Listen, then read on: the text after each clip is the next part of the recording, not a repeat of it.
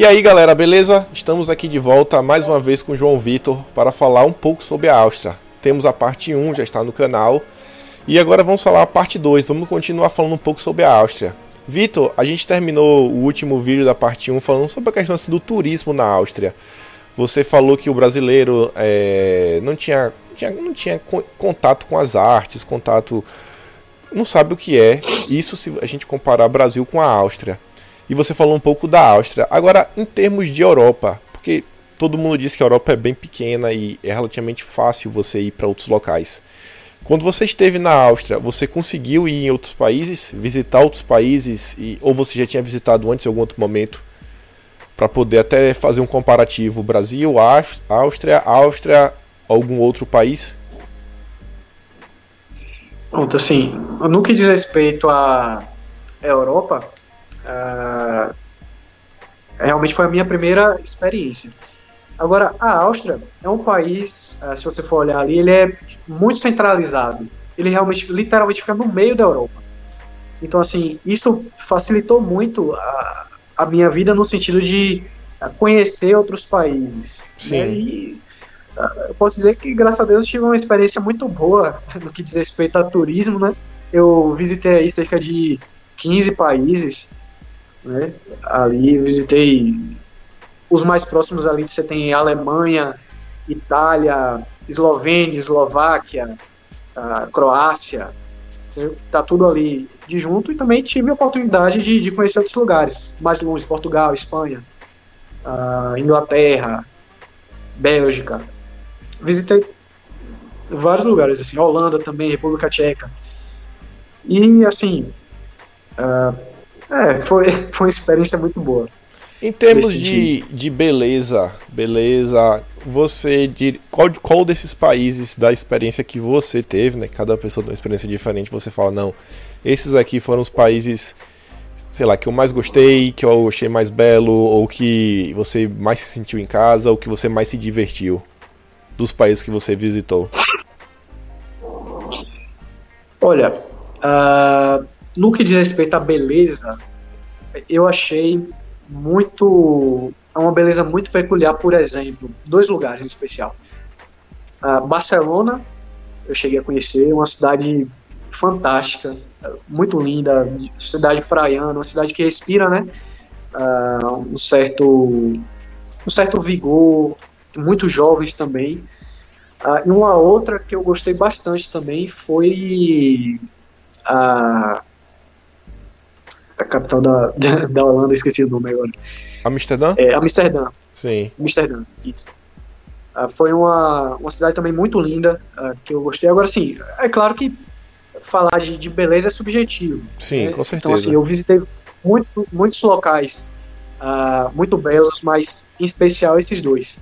Agora, no que diz respeito à diversão, eu posso dizer que algumas viagens eu fiz acompanhado e outras eu fiz sozinho. Eu posso dizer que eu me diverti mais, né?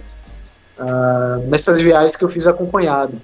Eu fui com amigos e aí você descobrir coisas novas junto de pessoas que estão ali vivenciando essa mesma experiência com você é, é realmente muito bom, muito bom.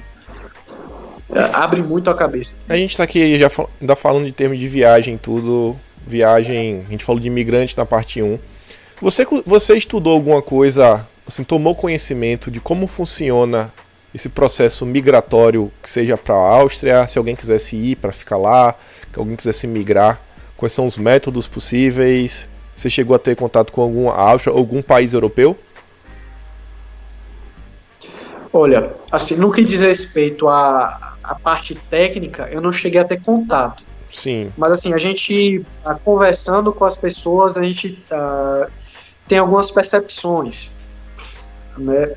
Por exemplo, conversando com alguns amigos europeus, principalmente, ah, uma coisa que você percebe é a, o gerenciamento da União Europeia, né?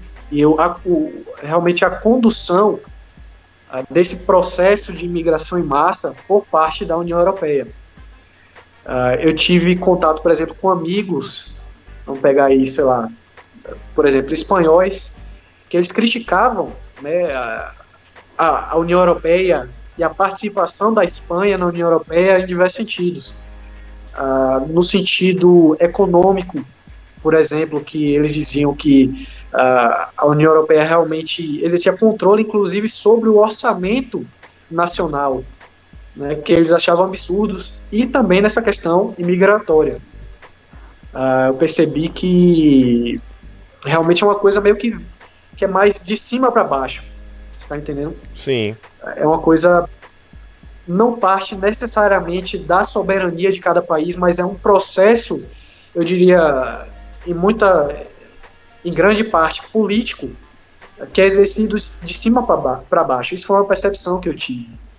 Ah, uma outra coisa é quando, por exemplo, eu, eu visitei os países ali do uh, da Europa Oriental ali, você percebe claramente uma, uma distinção no que diz respeito a você entrar na, na nas você, você ultrapassar as fronteiras da, daqueles países. Na parte ocidental era muito mais tranquilo. Por exemplo, eu transitava entre Áustria e Alemanha, né, sem problema nenhum.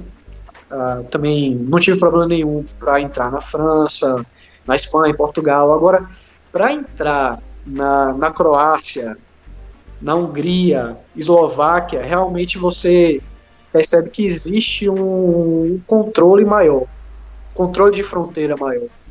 Sim. Inclusive, ah, essas viagens eu, eu, tive a oportunidade de fazer de ônibus, e aí realmente a gente parava e ficava, eu diria que até chegar a ficar uma hora parado na fronteira, porque aí eles iam analisar o passaporte de todo mundo e tal nessa região da Europa, eu senti essa, esse controle, esse rigor um pouco mais firme. Já em outras regiões era uma coisa mais flexível. Né? Foi uma, uma percepção que eu tive quando eu estive lá. Sim. E, e só ainda nesse tema de imigração e tudo, pegando assim, até o que você falou da parte do vídeo na parte 1, que você fala que você comeu algumas vezes numa cantina brasileira em, na Áustria. É, tem muitos brasileiros por lá e os brasileiros que estão na Áustria, que você é, conheceu, você é, tipo assim, o que é que eles estão fazendo no país e como eles foram parar na Áustria? Você teve algum contato assim mais profundo com algum deles para para perguntar? Sim, sim. Uh, lá na, na, pelo menos na cidade de Salzburgo, onde eu fiquei, uh, existe uma comunidade muito grande de brasileiros. Eu realmente fiquei surpreso. Uh, e o pessoal, assim, é um pessoal. Eles realmente formam uma comunidade justamente para ter um, uma ajuda mútua, né? Todo mundo ali é brasileiro e tal. Uh, e assim, eu tive a oportunidade de conversar com alguns uh, sobre essa questão que você mencionou, né? Como eles foram parar lá. E você vê que realmente cada um tem uma história de vida bem peculiar. Por exemplo, uh, eu tive contato com um, rapaz uh, do Rio de Janeiro que ele, assim, era funcionário de um cruzeiro. E aí ele, justamente por estar no cruzeiro, ele tinha acesso a, a vários países e tal, e aí nessa ele acabou gostando da Áustria, querendo se estabelecer lá. A dona da, da cantina, por exemplo, ela já tem uma história mais diferente. Foi realmente uma tentativa de ganhar vida, porque aqui no Brasil estava um pouco mais complicado. Né? Ela era, ela é de Brasília. Ela casou com um austríaco, né, e, e veio para cá. Sim.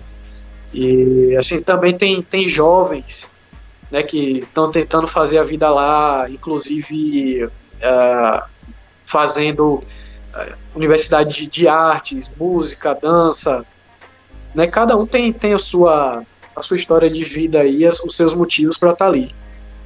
Mas é uma, desculpa, é uma comunidade muito boa e, e grande de brasileiros que, pelo menos na cidade que eu fiquei, eu posso, posso afirmar. E hoje, é, você ainda está você ainda tá estudando, correto? Tá terminando o seu curso Tô. de Direito. Você hoje, Isso. você hoje ainda pensa, não sei, depois que se formar, no futuro, pensa em sair do país, depois de toda a experiência vivida, uh, acha que é algo bom tudo, mas pretende continuar no Brasil por algum motivo? Qual é a sua, sua perspectiva, seus desejos, planos é, para o futuro? Então, cara, assim, eu sempre, principalmente assim na minha infância, adolescência, eu nunca tive essa, esse desejo de ir para fora. Sempre fui muito uh, medroso nesse sentido.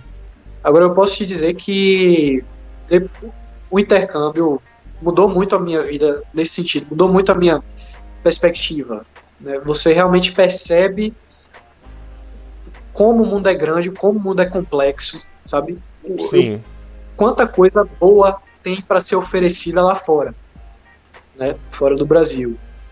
Eu tô no décimo semestre uh, e uma coisa que eu já conversei com meus familiares, né? Já conversei uh, com minha namorada é justamente eu finalizando o curso, eu tenho o desejo de seguir uma carreira uh, internacional, uma carreira que me propicie ter essa, essa possibilidade de ir para fora do Brasil. Né? Eu já saí da Áustria muito uh, deslumbrado com essa parte de carreira internacional, de direito internacional, entende? Então, assim, eu realmente já já foquei que eu quero realmente, quando terminar meu curso, eu tentar fazer uma seguir uma carreira de diplomacia. Sim. Uh, fazer aí um concurso pelo Instituto Rio Branco e, uh, se Deus quiser, seguir essa carreira de diplomata, justamente para também de alguma forma unir o útil ao agradável, sabe? Eu quero contribuir com o meu país de alguma forma, quero ajudar o Brasil, mas também quero ter essa experiência eh, de poder viver fora, de poder uh, vivenciar o que o, que o mundo tem a oferecer, né? Fora das fronteiras aqui. E já que tá falando agora aí de diplomacia, diplomacia lembra um pouco de política. Entrando aqui um pouco agora para a questão política da coisa. Como é que está Sim. a Áustria? Não vamos nem falar de Europa inicialmente, vamos falar assim de Áustria, em termos políticos. Você falou já que tem um, um governo mais conservador, mas como é que você classificaria a, a, população? O que é que vem sendo debatido na sociedade? Os problemas atuais que você pôde perceber por lá? Olha, a Áustria, ah, como a gente mencionou anteriormente, é um país uh, extremamente conservador. Uh, é um país uh, católico, uh, extremamente católico. Cada esquina que você vira tem uma, uma catedral, uma igreja. E aí você, por aí você já tira um pouco de como é a, a atmosfera política do, do país. Em conversas com professores, com, o pessoal de lá, uma coisa que eu aprendi é que depois da Segunda Guerra, uh, os austríacos eles adotaram uma, uma política muito prudente, tanto no que diz respeito à política interna quanto à política externa. Uh, os governos austríacos, geralmente, eles são formados por coalizões uh, de diferentes grupos políticos, principalmente conservadores e social-democratas, ou seja, o que a gente poderia entender como centro-esquerda e centro-direita, e eles realmente tocam uma agenda uh, de Estado e de governo muito pragmática, eu diria. Também depois da Segunda Guerra, a, a Áustria ela passou por muitas, eu não diria sanções exatamente, mas por muitos procedimentos internacionais que uh, minaram ou impuseram alguns limites né, para a política uh, internacional do país. Como, por exemplo, a Áustria ela teve que entrar num acordo de neutralidade. Então, assim, eles não, não nesse sentido, eles não tomam é, decisões políticas uh, internacionais polêmicas. A gente poderia colocar assim. Eles estão mais, mais ou menos ali na média. Né? Agora, é, de 2017 para cá, é que essa postura tem mudado um pouco porque lá em 2017, mas isso foi depois que eu saí. Né, eu, eu fui embora em julho. É, pouco depois é, ocorreram as eleições e o, o partido conservador deles ganhou, e assim, por uma margem muito boa, que permitiu que eles criassem realmente, formassem um, uma boa chapa de governo. O sistema deles é um pouco diferente do nosso. E aí o governo austríaco passou a adotar um, pouco mais essa postura nacionalista, é, no sentido contrário da Alemanha e da França, por exemplo. Ah, tem as coisas que eu falei no vídeo passado, né, de, de proibição da burca, a proibição de, do governo da Turquia enviar dinheiro para as mesquitas aqui. Eles uh, extraditaram líderes religiosos muçulmanos. Uh, e até, por exemplo, no que diz respeito à universidade, uh, quando eu entrei lá, eles tinham um nível de critério e exigência para aceitar estudantes estrangeiros. Graças a Deus, quando eu saí, uh, eles aumentaram a rigidez um pouco mais. Agora, para você cursar lá, você precisa um, algum nível de alemão. Você tem que saber, acho que, não, me, não sei se A2 ou B1, que é os critérios lá que eles têm, de nível de, de proficiência na língua, para você poder se matricular e cursar lá. Então, assim, você percebe que uh, o governo austríaco e o país de forma geral ele está tomando essa guinada mais conservadora, mais nacionalista, Sim. Né? se opondo a algumas pautas internacionais, algumas pautas da União Europeia, até da ONU, eu diria. E em termos de economia, a Áustria segue a escola austríaca de economia ou não? Realmente assim, eles não absorveram os, os não digo filósofos, os economistas que eles mesmos produziram. País lá, pelo que você é, pôde ver, eu não sei se você teve contato, em termos econômico, eles têm uma questão mais livre, de mais um, um livre, um, um, maior livre comércio, questão de taxação de, impo de impostos, tem muito imposto, não tem. Como é que tá funcionando a economia por lá? Cara, assim, foi um choque para mim. Uh, eu, quando cheguei lá, uh, início de 2017, eu vinha de uma lógica realmente liberal, uh, no sentido de que eu lia bastante autores como Mises, como Hayek, Bombaver, né, autores consagrados da escola austríaca, e eu fiquei realmente surpreso uh, com algumas realidades lá. Uh, por exemplo, uh, para os professores que eu perguntava né, a respeito de escola austríaca de economia, eles não sabiam, não sabiam exatamente do que se tratava. É, assim, para mim foi um choque porque a impressão que que muitos brasileiros, principalmente liberais, têm é de que a escola austríaca de economia é uma espécie de sumidade, entendeu? uh, acadêmica, intelectual. E ainda mais em se falando de Áustria, era mais do que esperado que uh, fosse assim lá também. Só que não. Lá, a escola austríaca, austríaca de economia ela não tem uh, essa relevância toda acadêmica e política, né? Para você ver. A única menção que, que eu vi explícita foi um, um, uma sessão na biblioteca da Faculdade de Direito que era é, é tinha o um nome, carregava o nome do Friedrich Hayek, Sim. que era também ganhador do prêmio Nobel e tal. Então o pessoal ainda deu essa moral. Mas, tirando isso, a, a, a influência do pensamento da escola austríaca de economia eu achei muito pouca. Uh, no, no que se refere à economia, a economia austríaca é uma economia de primeiro mundo, né?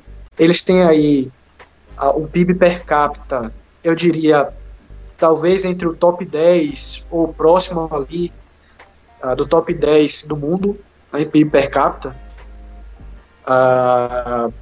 um dos maiores IDHs também, se a gente pensar que Viena é uma cidade que ano após ano aí vem se mantendo no posto de das dos melhores lugares para se viver. No que diz respeito à regulamentação e à influência e à interferência do Estado na economia, eu diria que é, é moderado. Como eu falei, a Áustria é um país extremamente pragmático. Né? É uma coalizão de conservadores e sociais-democratas e, e, ao meu ver, eles tentam implementar aquela agenda do que funciona é, é melhor. Então não tem muito aquela coisa ideológica como a gente vê aqui no Brasil. Sim. Né? É, tinha algumas leis uh, que eu achava besta, por exemplo, uh, algumas regulamentações de horário, né, do, de quando as lojas poderiam ou não abrir. Isso você via lá, por exemplo. Uh, tinha muitas restrições também para quem usa bicicleta, para os ciclistas. Por exemplo, lá era lei, ou seja, eu pagava multa se eu não comprasse um, farol, um farolzinho para minha bicicleta e ligasse a partir de determinado horário lá. Se o guarda me pegasse, eu, eu seria multado, né? É igual aqui na Austrália. Aqui na Austrália também tem a mesma coisa. Não Bicicleta? É, é, você tem que ter, dar capacete, tem que ter luz de fundo, tem que ter um farolzinho, se tiver à noite, essas coisas. A mesma coisa. Mesma coisa. Uma coisa que é, é pesada também é a questão das leis ambientais. Isso me deixou surpreso. Aqui a legisla... lá no caso, né?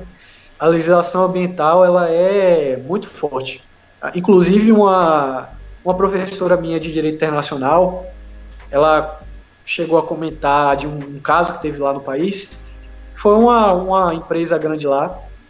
Ela teve que se submeter a fazer toda, montar toda uma estrutura, uh, uma infraestrutura para desviar ou para não comprometer um determinado lo local lá, que era um, local de trânsito de, de cervos, de algum animal, assim, uma coisa, uma coisa desse tipo, assim.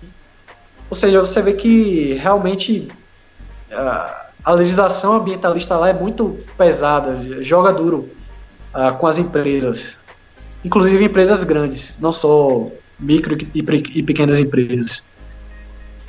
E falando em termos salariais, você teve assim um certo acesso, não digo assim acesso, assim, você conseguiu pegar assim, uma visão mais ou menos como é um pobre na Áustria, por exemplo, aquele cara que em teoria no Brasil, sei lá, ele, ele limpa ele limpa o shopping, ele é o faxineiro do shopping ou ele é um cabele, barbeiro, cabeleireiro, ó, mecânico, um pedreiro como é o, o tipo de vida, se assim, a, a questão salarial, ele tem uma vida boa, mesmo com profissões básicas, ou a Áustria você já tem que ter pelo menos, sei lá, uma profissão técnica um pouquinho melhor para você ter uma vida mais tranquila?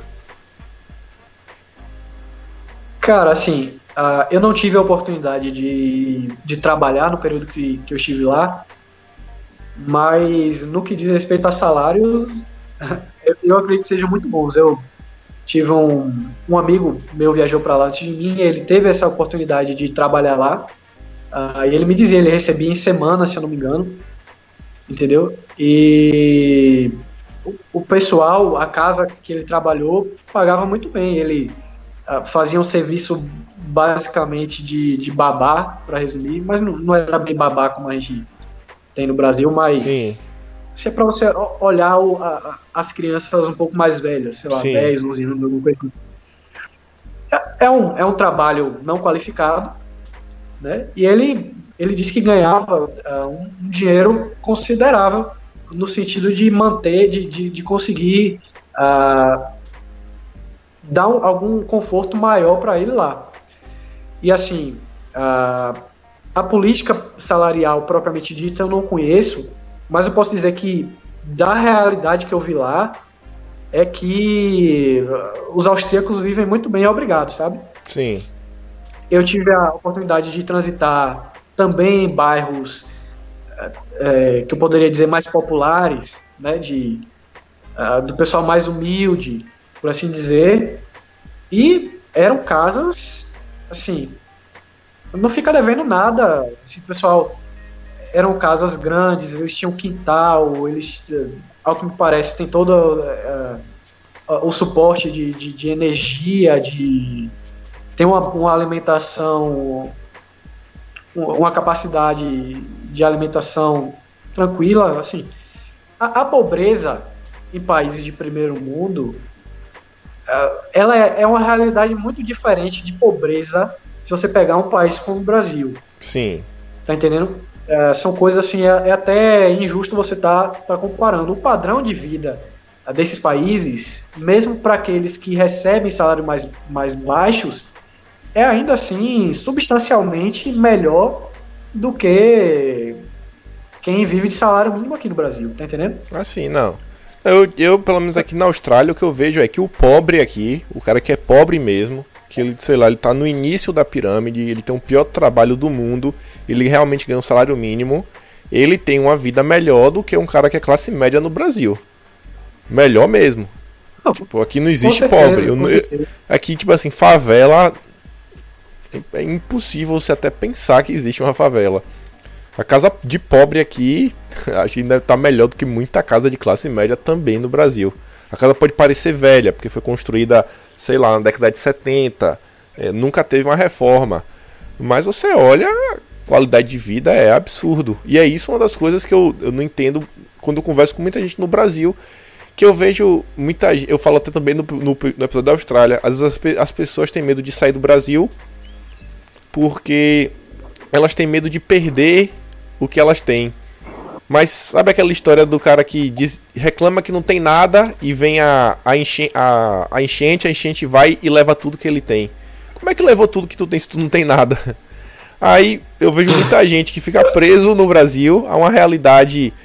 Eu não, não entendo. Que eu falo assim, cara, tu tá vivendo uma vida de cão porque tu não larga o que tu não tem para tentar ter alguma coisa, ter uma qualidade de vida poder sair na rua à noite e não ser roubado.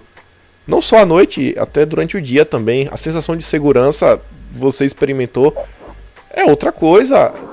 Tipo, não dá pra, eu não consigo entender o pensamento do brasileiro. A, qualidade de, de vida de um, de um país desse é assim.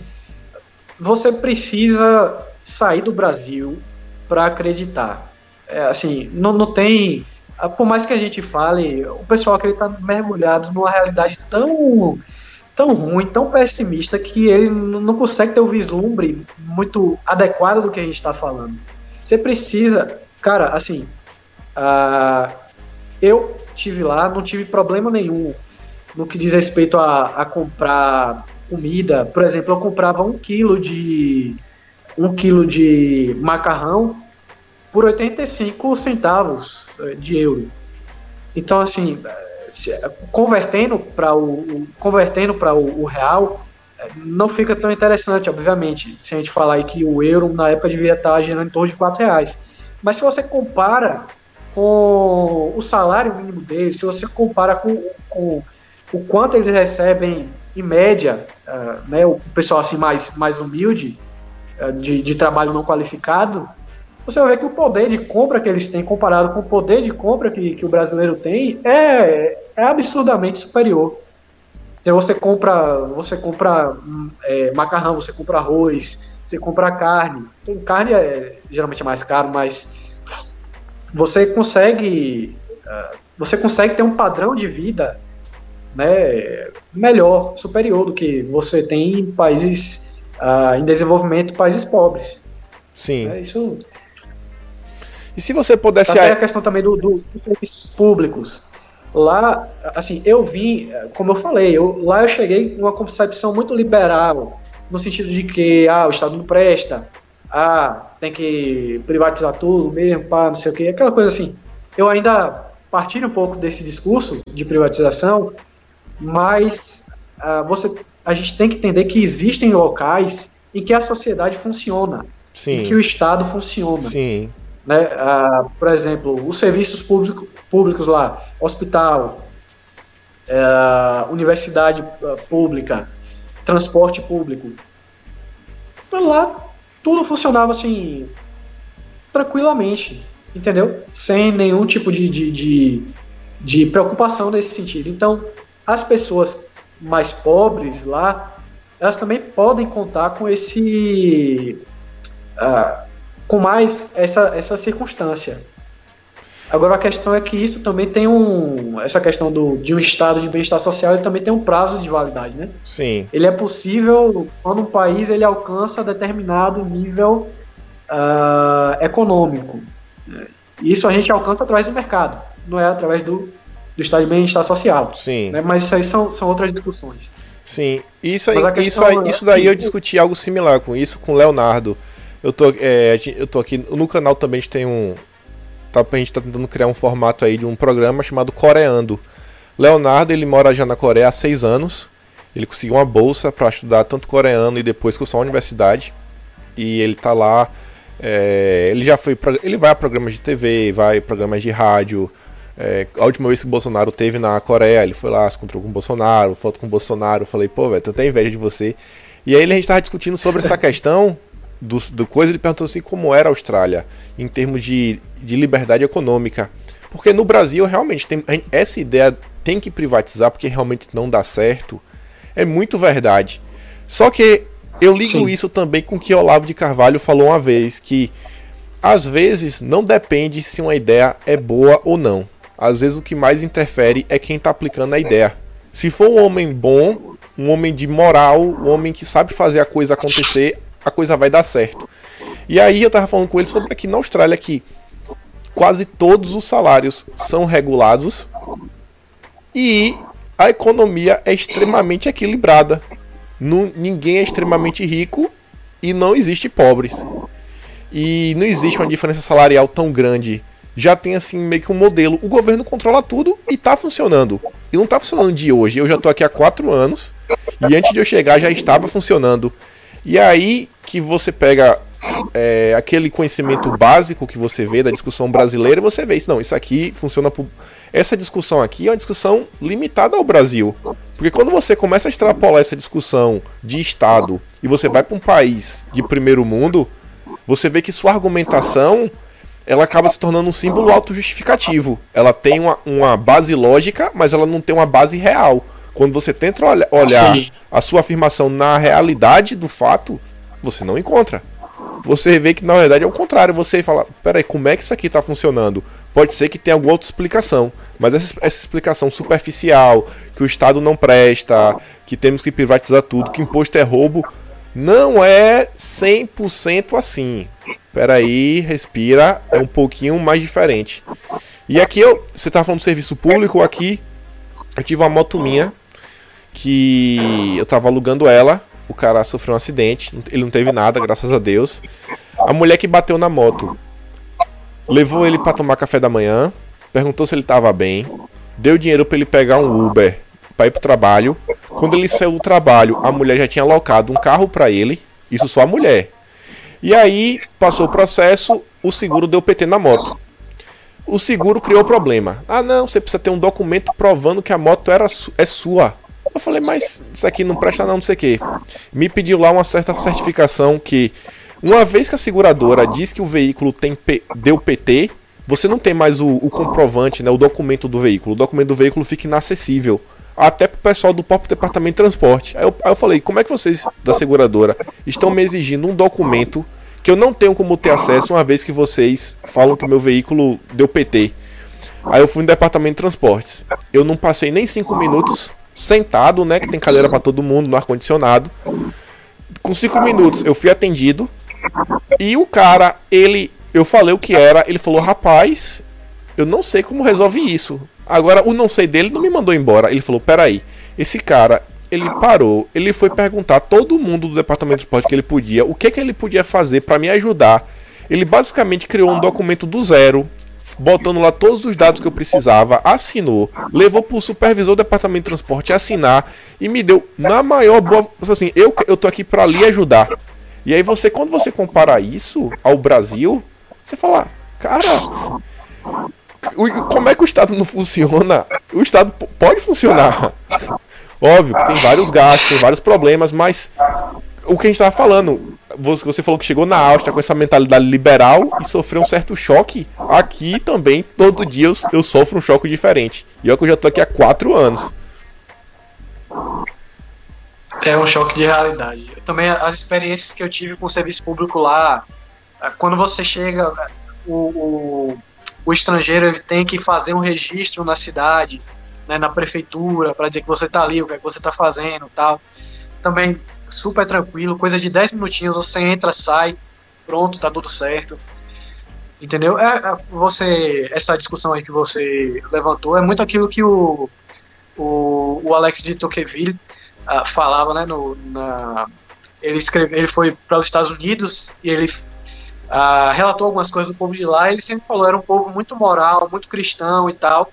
É uma coisa que os próprios pais fundadores dos Estados Unidos falam: oh, esse país aqui uh, e essa constituição e esse estado eles só vão dar certo se Uh, se o, o, povo for um povo bom, for um povo cristão, for um povo uh, de, de boa moral, de bons costumes. Então, assim, essa questão do, de, de ser mais liberal ou ser, ou ser menos liberal é uma discussão secundária, no sentido de que mais vale um, um, pelo menos na minha na concepção que eu tenho hoje, mais vale uh, pessoas né, que estejam imbuídas de um, de um código de moralidade, de ética realmente, que saibam conduzir né, o Estado, o serviço público da forma mais, mais ilibada, mais proba possível.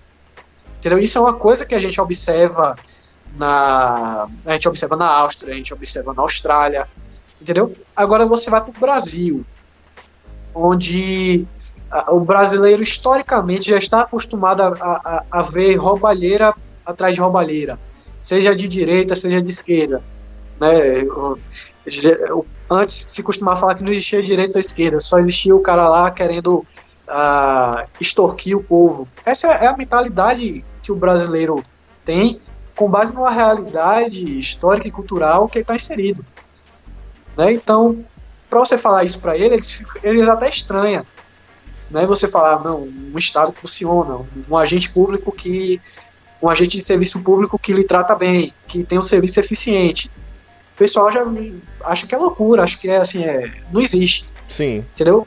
Então, essa experiência pessoal que a gente tem saindo do Brasil ah, muda muito as concepções que você tem sobre muita coisa, sobre política, sobre economia, sobre. Enfim, é uma, é uma experiência. É a mudança do imaginário, né? Realmente você vê o seu imaginário mudando completamente. Só quem viveu para entender. A gente chegou aqui, tá chegando em 40 Sim. minutos. Eu acho que tá, tá bom. Eu gostei mais desse papo parte 2, mais do que o primeiro vídeo que a gente fez. Acho que a gente começou a tocar nas questões mais interessantes.